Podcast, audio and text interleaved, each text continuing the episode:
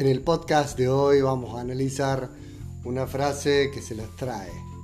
Es una frase que a muchos les duele, a muchos nos duele. Iglesia, basura, vos sos la dictadura. Pero la vamos a escuchar como la dicen en todas las marchas, o en muchas de ellas.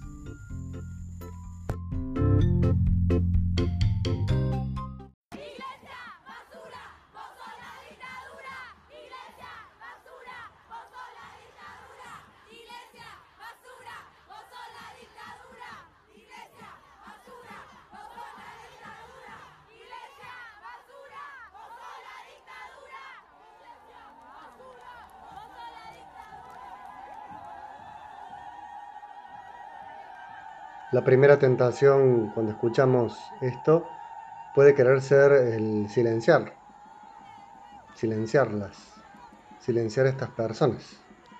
Pero no, hay que dejar que esos gritos resonen en nuestro corazón porque algo de verdad pueden tener, también pueden tener algo de, de mentira. Pero hay que aceptar que como iglesia no estuvimos todos a la misma altura del conflicto y no todos en la época de la dictadura militar pudimos estar a la altura. Pero hubo gente que sí.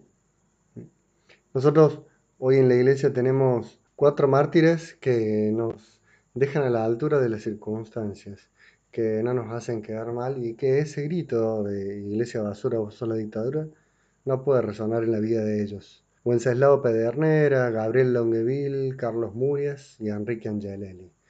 Mártires de un gobierno dictatorial, un gobierno que quiso utilizar a la Iglesia Católica, que quiso callar a la Iglesia Católica, pero no pudo callarla toda, solo pudo callar a algunos.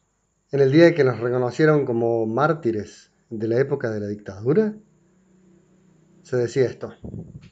Estos mártires fueron asesinados debido a su diligente actividad en la promoción de la justicia cristiana.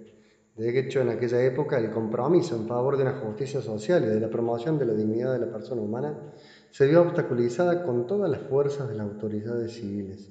Oficialmente el poder político se profesaba respetuoso, incluso defensor de la religión cristiana, e intentaba instrumentalizarla, pretendiendo una actitud servil por parte del clero y pasiva por parte de los fieles invitados por la fuerza a externalizar su fe solo en manifestaciones litúrgicas y de culto.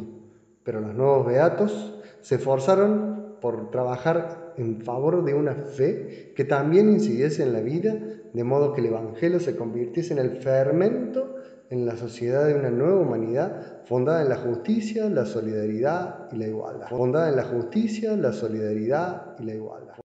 En este podcast le pedimos participación al padre César, el del padre César y los pecadores, el que se viste todo negro y que es rockero, ese mismo. Le preguntamos qué significaba para él Angelelli. Angelelli para mí es una huella, una huella a seguir por su humildad, por su entrega, por haber puesto los pies en el barro, por haber tenido un horizonte tremendo, por una iglesia para todos, eh, por ser un pastor con olor a pueblo de verdad y por haber encarnado el mensaje de Jesús, ese mensaje que, por ahí nos cuesta mucho.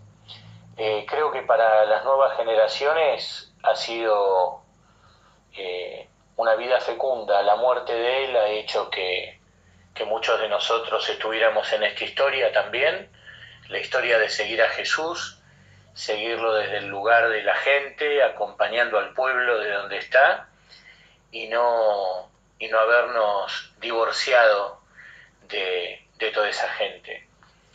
Eh, bueno, Carlos, Gabriel, Wenceslao, estos compañeros mártires también, ¿no? Ellos también tienen mucho que ver con esto. Para mí es, es eso, es la puerta abierta, es una eh, iglesia con horizonte, y en la que entramos todos, ¿no? Una iglesia que acerca el mensaje de Jesús al que no se le pone ninguna ninguna puerta para que no se entre, sino una puerta para que puedan entrar todos aquellos que tengan ganas de hacerlo. Una iglesia que no es la dictadura, la vamos construyendo entre todos, abriendo puertas y reconciliando heridas que quizás no cometimos nosotros. Yo nací en el año 83, así que claramente no fui parte de esa iglesia, pero sería ingenuo si no miro la historia y no miro que realmente en muchas cosas nos equivocamos en esa época como iglesia. El padre César se animó también a construir una canción para mostrarnos cómo Angelel y los cuatro mártires nos regalaron una iglesia con olor a pueblo. Nos cuenta él cómo surgió la idea de la canción. Bueno, la idea de esta canción que escribí en letra y música, eh, fuimos a tocar en el año 2018 a La Rioja y allí el gobernador de ese momento, Sergio Guillermo Casas, y el secretario de Derechos Humanos, Pocho Brizuela, que nos llevaron, eh, bueno, estuvimos hablando que seguramente iba a estar la canonización, que sería muy lindo escribir una canción y que esa canción la cantaran artistas del pueblo. Compuse la canción, les gustó la idea, eh, y bueno, ahí se grabó y convoqué a todos estos artistas que, que conozco personalmente y, y bueno, a todos les, les interesó mucho eh, por la figura de Angelelli, ¿no? Así es que apareció Peteco Carabajal, eh, Axel, que estaba ahí donde estábamos grabando y enseguida nos dijo que sí, muy generosamente, eh, Melo de Los Rancheros, también este, el Cóndor de, de la Versuit, que, que, con tanto cariño apareció obviamente para cantar, Juanse de los ratones paranoicos, eh, Yamila Cafrune, eh, Willy de los Tipitos, Piero, em, el mismo Ignacio Copani, em, Manuel Wirtz, em, estuvo también Analía de Seda Carmín, que es una banda de rock, Barbie Blues también, que es una gran cantante de blues, una cantante este, callejera, una gran cantante. Y bueno, así se armó la banda, con arreglos de Sergio Pérez, un gran guitarrista.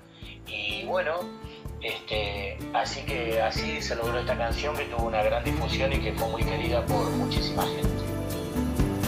El alma del pastor con olor oveja bien de la tierra y bien de tierra adentro. Olor a obrero, olor a chero y a mujer maltratada. Olor a pueblo por liberar y por salvar. Las alas del pastor con vuelo libre. No estar atado a ningún poder, le abrió los brazos para volar, para nacer después de su muerte. Sangre valiente, sangre decente que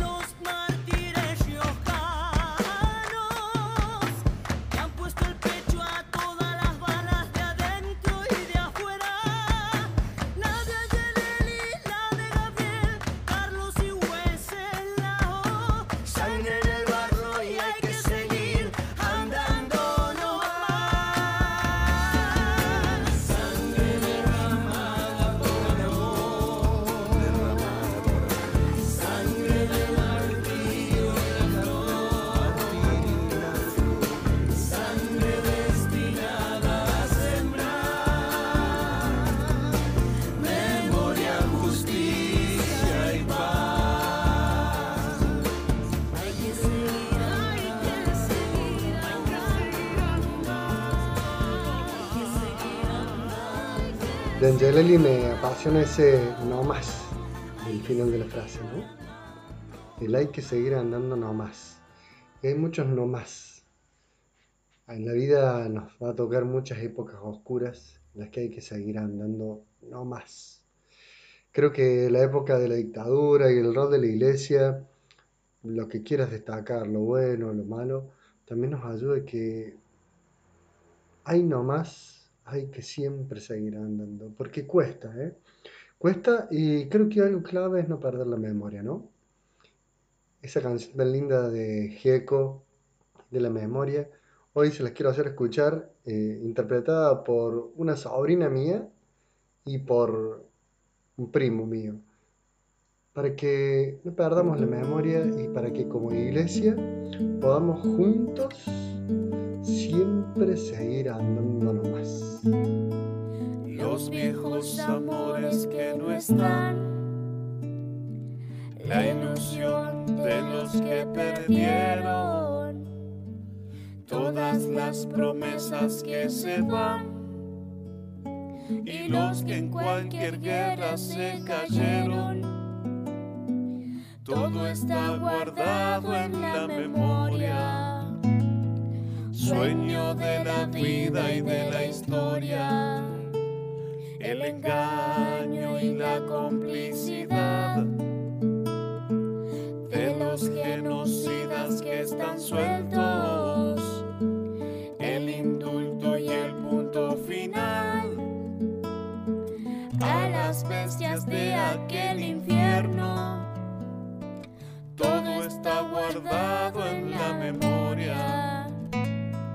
Sueño de la vida y de la historia.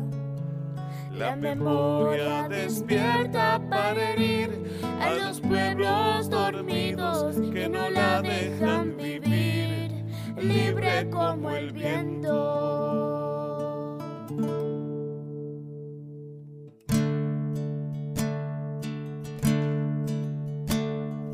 Los desaparecidos que se buscan el color de sus nacimientos, el hambre y la abundancia que se juntan, el maltrato con su mal recuerdo, todo está clavado en la memoria, espina de la vida y de la historia.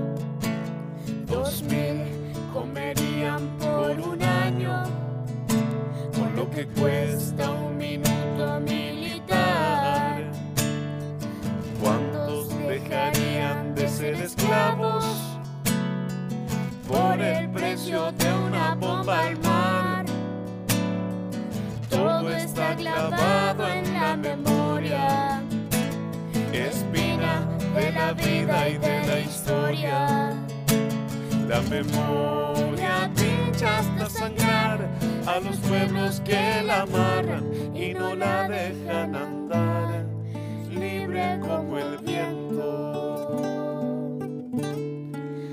Libre como el viento. Como iglesia, si tenemos memoria, no volveremos nunca a ser cómplices de la dictadura. El martirio de estos cuatro mártires que hoy les presentaba son un ejemplo para nosotros de cómo frente a situaciones difíciles afrontarlas con toda la vida. No es fácil, pero no es imposible. Con memoria, mirando para adelante y siempre libres de vivir el Evangelio. Gracias por escuchar este podcast si querés suscribirte, suscríbete en las plataformas de donde lo estás escuchando, ya sea en Spotify, en YouTube, o en Apple, o en Google, o en Anchor, o en donde lo estés escuchando. Muchas gracias. Y bueno, si te gustó, recomiéndalo. Y si no, te dejo con una señora que te va a contar algo.